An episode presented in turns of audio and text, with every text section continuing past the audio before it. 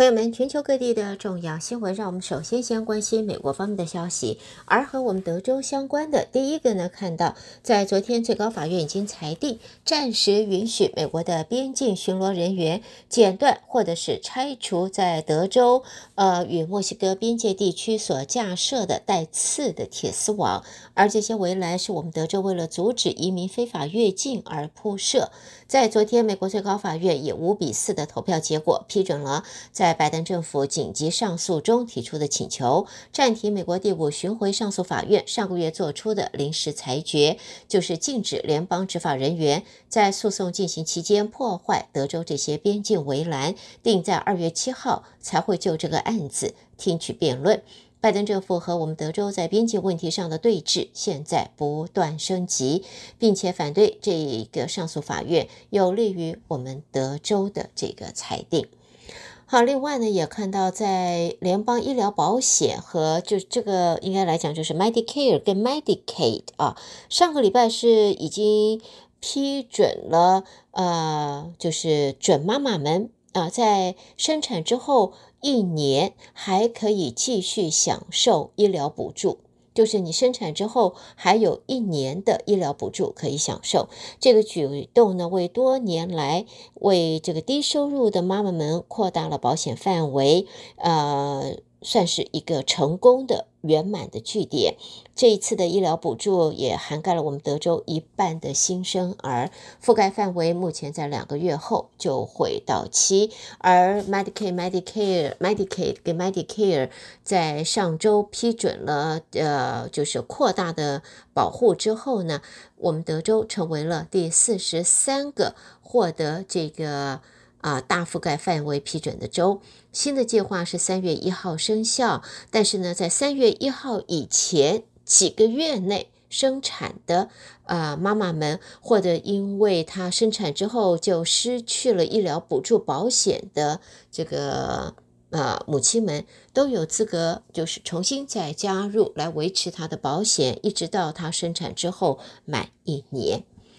好，接着我们再看的，这是飞安的呃要求。阿拉斯加航空公司一架波音七三七 MAX 9的飞机日前飞行途中发生舱门掉落意外之后，美国联邦航空总署在昨天建议各航空公司要针对波音七三七九百一二机型的同型内嵌式舱门进行检查。在这一个声明，鼓励航空公司进行目视检查，确保内嵌式舱门不会出现任何的移动。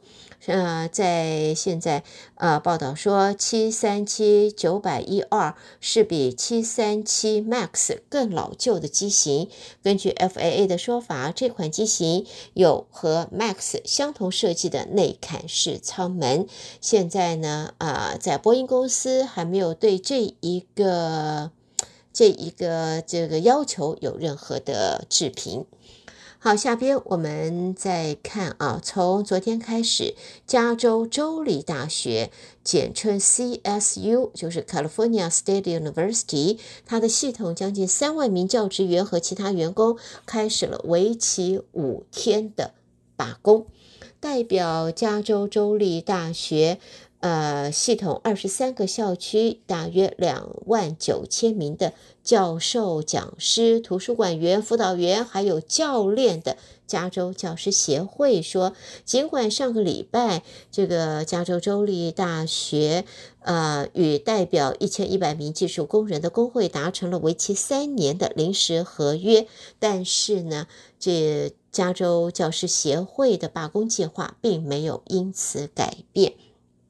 在看到就是加州州立大学的发言人说，这所全美最大最大的公立大学已经为职员罢工做好准备，要尽可能减少对学生所产生的干扰。而在这这工会方面的罢工，还是按照计划。会一直持续到星期五。他和校方谈判涉及的问题有工资、工作量、健康、安全问题，还有育儿假以及班级的规模在内。好，另外呢，看到在最近美国的零售业裁员潮是相当严重，家居电商购物平台 Wayfair 要裁呃。裁员一千六百五十人，占他全球员工总数百分之十三，而 Macy's 也要裁员两千三百五十人，占员工总数百分之三点五。呃，在 Macy's 这家百年老店也要关闭。五家分店，我们看到威菲尔是在上个星期五宣布了最新的裁员计划。那么，在去年一月，威菲尔就解雇了一千七百名员工，当时是全球人员工总数百分之十。到二零二二年，在那一年的八月，他们曾经裁员八百七十人。而 Macy's 呢，则看到就是通过电子邮件也证实裁员消息，裁员将是在一月二十六号这个星期五实施。总部在纽约的公司说，这是一个艰难的决定，准备要部署新战略来满足。变化的消费者市场需求之际所做出的努力。好，朋友们，这就是带给大家在今天美国方面的重要新闻。而下边我们要一同关心在国际方面的报道。国际新闻，第一个看到布鲁塞尔的报道，欧盟外长会议在日前分别邀请了以色列、巴勒斯坦外长，还有沙乌地阿拉伯、埃及、约旦等中东国家的外长，阿拉伯国家联盟秘书长来参与了多场会议。欧盟要求以色列要放宽加萨人道援助，并且要和中东外长讨论以巴两国方案以及和平会谈。在以色列面临国际上要求停止攻击加萨走廊的压力，刚在一月上任的以色列外交部长到布鲁塞尔和欧盟二十七个国家外长会谈。会前，他向媒体出示遭巴勒斯坦武装团体哈马斯绑架的以色列婴儿照片，强调以色列要求哈马斯释放人质以及保障自身安全的两项坚持。在现在，欧盟各国对是否要求以色列停火还是意见不一。比利时外长则说，比利时主张立即停火和释放人质，但德国跟奥地利等国则力挺以色列要自我防卫。好，另外呢，也看到欧盟与以色列和巴勒斯坦外交官进行会谈之前，欧盟外交与安全政策高级代表波瑞尔也在昨天告诉以色列，不能够只靠军事手段建立和平，欧盟是坚持要透过两国方方案来解决以巴的冲突。波瑞尔说，要建立两国方案，那么。在现在呢，巴勒斯坦伊斯兰主义组织哈马斯去年十月七号大规模跨境突袭以色列，以色列随后以毁灭性的军事行动回击，也导致中东地区陷入了新一波的动荡。外界担忧恐怕会引发更为广泛的冲突。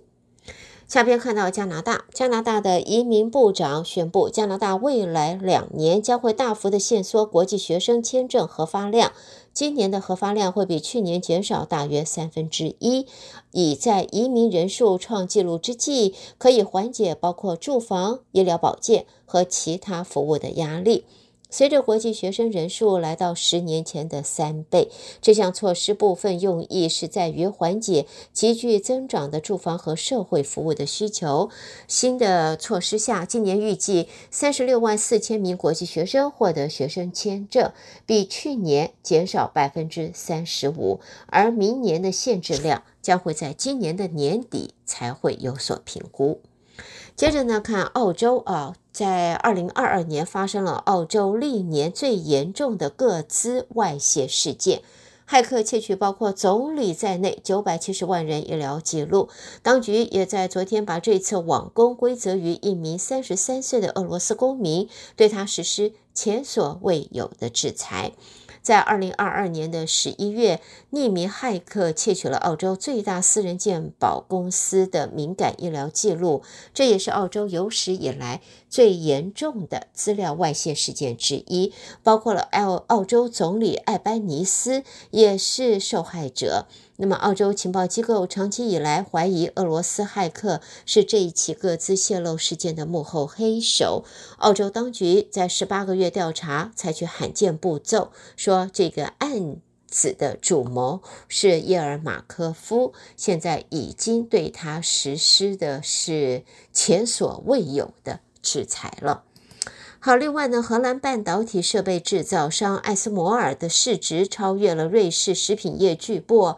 雀巢，他夺回了欧洲市值第三大企业的地位。在现在报道呢，艾斯摩尔股价就在昨天创两年来的新高，市场大约三千零六十亿美金了。艾斯摩尔股价上涨也得益于晶片制造商对高阶设备的支出有望复苏。先前艾呃这个艾斯摩尔预测今年营收成长有限的情况后，二零二五年将会出现非常显著的成长。下边我们看的这是伦敦伊莎风暴啊，Storm 呃伊莎在日前袭击英国，结果导致铁路中断、航班取消，还有数以万计的家庭是断电、没电可用。在现在风暴造成了多处停电，英国的电力网络公司说，英格兰东部和东南部大部分地区在现在已经恢复供电，但是北爱尔兰在昨天还有大约四万五千个家庭是处在无电可用的地方。英国有风暴。啊、在巴西北部则有地震。巴西北部在二十号发生瑞士六点六的地震，这也是巴西历史上最大的地震。那么在呃巴西时间是二十号下午六点半发生的。那么尽管在研究机构通报地震发生的呃在阿克里州附近，但是它的确切坐标是指向亚马逊州的一个孤立的地区。报道中说，目前没有人员伤亡或物质损失通报。地震的深源深度有六百一十四点五公里啊，耗散了地震的能量，人们几乎感觉不到这种深度的地震。好的，带给大家这是在国际方面的重要新闻。朋友们收听的是德州中文台，我是胡美洁。美国和国际新闻之后呢，让我们在这儿稍微休息一下，然后我们再和您一同关心两岸方面的重要消息。在中国方面，第一个看到国务院总理李强所主持国务院常务会议，在会上提到必须采取措施稳市场、稳信心。在外界媒体则说，A 股市场当前要务就是重建信心，还有信任，消除未来的不确定性。信心现在可是比黄金更为重要。会议也提出四大要求：第，进一步健全完善资本市场基础制度，更加注重投融资动态平衡；再来是加强资本市场的监管，然后要采取更加有力有效措施，着力稳市场、稳信心；最后则是增强宏观政策取向一致性，促进资本市场平稳健康的发展。而中国股市在近期是持续下滑，在上海证券综合指数更是跌破了两千八百点。媒体则分析，中国当局正在考虑一系列的措施来救市，包括要动用人民币两兆元设立平准基金买境内股票。这也是自二零二一年高峰以来，中国和香港股市市值蒸发超过了六兆美金了。中国当局并且指定要拨出最少三千亿元的境内资金，透过中中国证券金融公司或中央汇金来投资境内的股票。而广东省在二零二三年地方生产毛额在统计方面显示，达到人民币十三点五七兆元，年增达百分之四点八，这也是连续三十五年，它跃居中国的第一名。在其中，省会广州市的 GDP 则突破了三兆元。中国多地在近期陆续召开人大和政协会议，广东省长王伟中就在人大二次会议开幕式做政府工作报告时公布了这个数据。而在规模以上工业增加也表示突破了，呃，增加值突破四兆元，年增。年增方面则达到了百分之四点四，在全广东省经营主体也突破了一千八百万户，全年净增一百七十二点八万户。那么在企业也达七百八十万户，是占全国的七分之一。接着我们再来看啊，在中国当局现在把统计造假纳入党纪律处分了。中国国家统计局强调，造假是统计领域最大的腐败，严重影响、干扰甚至误导宏观决策。对直接责任者和领导责任者，可以依情节严重程度给予警告，甚至开除党籍。在文章说，统计造假这领域是统计领域的最大腐败。那么的，在情节严重的，可以。给予警告，一直到开除党籍的处分，对促进统计事业高品质发展是具有重大的意义。而在中国自愿性碳市场，二十二号正式的恢复交易，允许所有企业都可以购买碳权，而不限强制碳排交易市场所规定的行业。这也是中国为了达标碳中和而强化碳交易机制的最新举措。这次恢复交易运作的全国温室气体自愿减排交易市场，在二零一五年开始交易，先前因为缺乏计量和审计标准，一七年就关闭了，停止签发相关减碳方案。在现在，官方的媒体指出，自愿性碳市场的 CC1 和二零二一年七月启动的全国碳排放权交易市场，前者是主打自愿，后者则是强制，要共同构筑中国的国家碳排放交易体系。好，另外我们再看来自北京的报道，云南省镇雄县塘房镇梁滨村昨天发生山坡的地呃山坡地滑坡崩塌，大量土石流淹没当地的民宅。现在媒体说到二十三号下午一点为止，崩塌造成十二个人死亡，目前还有三十多人现在处于失联的状态。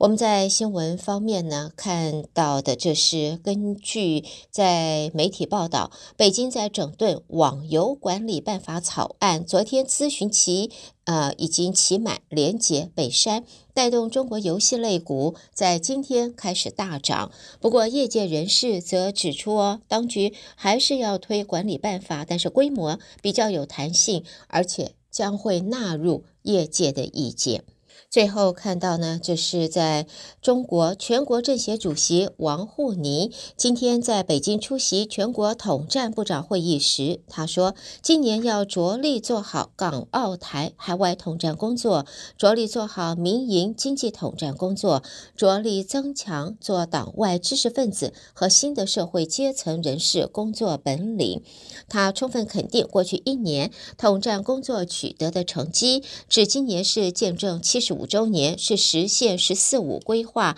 目标任务的关键一年，所以要以高度责任感和使命感做好统战工作。好的，这是带给大家在中国方面的报道。德州中文台，我是胡美健。下边焦点转到台湾方面，我们继续关心台湾的最新消息。德州的听众朋友，您好，我是央广主播张旭华。在台湾的消息方面。现任美国普渡大学克拉克科技外交研究院主席、前美国国务次卿克拉克率领二十九家企业组成台美商业协会访问团来台访问。蔡英文总统今天上午在总统府接见。总统致辞时表示，在台湾走向世界之际，台美持续透过各项机制深化双边关系。除了去年签署台美二十一世纪贸易倡议首批协定，让台美经贸关系迈入新的里程碑，双方也正积极解决双重课税问题。总统说：“目前我们正积极推动解决台美双重课税问题，为双方的企业投资创造更多的利基，深化关键供应链的伙伴关系。我们看到几天前，美国联邦众议院税计委员会已经通过美台快速通双重课税呃减免法案。”对此呢，我们表达欢迎。克拉克致辞时则恭贺台湾完成大选，并认为台湾公民站出来支持自己的自由与民主，向世界传达了明确的讯息。他也相信台美关系将持续推进。行政院长陈建仁下午也接见了美台商业协会访问团。陈建仁表示，访问团主席克拉克半年内两度访问台湾，更显示台美商业协会对台湾市场的重视。陈建仁表示，台美经贸关系密切，他期盼美国政府能解决双重课税的问题，将可强化台美经贸伙伴关系，也增加产业利基。面对中方扬言研究取消纺织机械等 ECFA 早收清单关税减让，经济部国际贸易署今天指出，今年将以异业结盟方式协助受影响产业拓销新市场做因应。经济部国际贸易署署长姜文若说明，将带着受影响产业做海外拓销，分散市场，形式包含筹组小型拓销团，参加在重点及新兴市场举办的台湾形象展以及国际重要专业展览。以今年为例，将聚焦纺织、机械、石化等产业做异业结盟。他说。二月、六月、十月，在国际上有很重要的纺织展。过去我们比较偏重都是直接带纺织业者去，但是呢，这次我们会结合石化跟机械，因为石化的最下游可以做成纺织品，纺织布料啊都是也要用机械来做生产，所以我们会结合纺织带机械业或者石化产业呢，到这些展做大型的国家的形象馆的推广。姜文若表示，反映石化业拓销需求，也将协助业者赴东协市场，像是印度、泰国、越南、菲律宾等新兴市场拓销，抢基础建设、民生消费商机。官员指出，三产业异业联盟约会有十多家业者，目前已经规划组团，五月赴非洲拓销，七月参加印度台湾形象馆，十一月泰国台湾形象展，另外六月也将参加德国慕尼黑户外活动用品展，并设立形象馆。而明年的德国像素交展也将参展设台湾馆，来推广国家整体产业形象。以上就是今天的台湾重点新闻，谢谢收听。